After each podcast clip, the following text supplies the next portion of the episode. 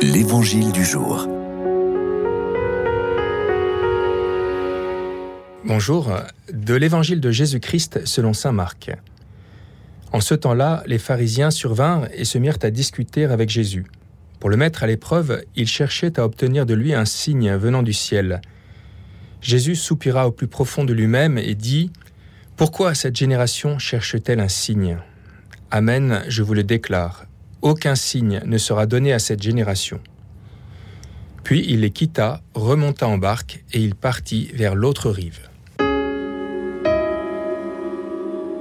Si les pharisiens réclament un signe à Jésus, ce n'est pas pour les aider à accueillir la bonne nouvelle de son message, à vérifier son authenticité. La preuve, c'est que Jésus vient d'accomplir un signe retentissant en multipliant les pains. Non, ils réclament ce signe pour le mettre à l'épreuve, comme le souligne Saint Marc.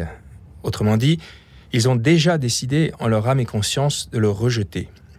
Jésus ne s'y trompe pas, et c'est pourquoi il soupire au plus profond de lui-même.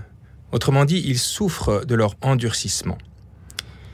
S'il est vrai que la conversion des uns réjouit le cœur de Dieu, le refus de se convertir des autres le peine et la triste. Face au mystère du mal, Jésus ne donne aucune explication, mais il réagit avec fermeté aucun signe ne sera donné à cette génération. Dans le sermon sur la montagne, il avait dit Ne donnez pas aux chiens ce qui est sacré, ne jetez pas vos perles au pourceau, de peur qu'ils ne les piétinent, puis se retournent pour vous déchirer.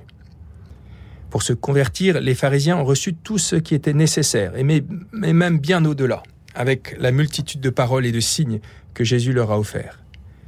C'est dans leur conscience et liberté intérieure que tout se joue désormais. Dans le passage correspondant chez Matthieu, Jésus répond à la même exigence des pharisiens. Cette génération mauvaise et adultère réclame un signe, mais en fait de signe, il ne lui sera donné que le signe de Jonas. Ce signe, c'est la parole de Dieu. En la proclamant dans Ninive pendant une journée à peine, le prophète a suscité une véritable repentance et tous les habitants de la ville se sont convertis. Les pharisiens qui connaissaient par cœur les Écritures auraient dû reconnaître en Jésus celui qu'elles annonçaient.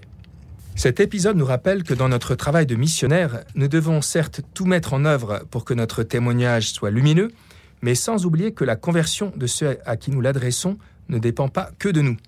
Elle dépend plus profondément du Seigneur, qui agit par son esprit, mais aussi de chacun. Dieu ne viole jamais la liberté de ses enfants.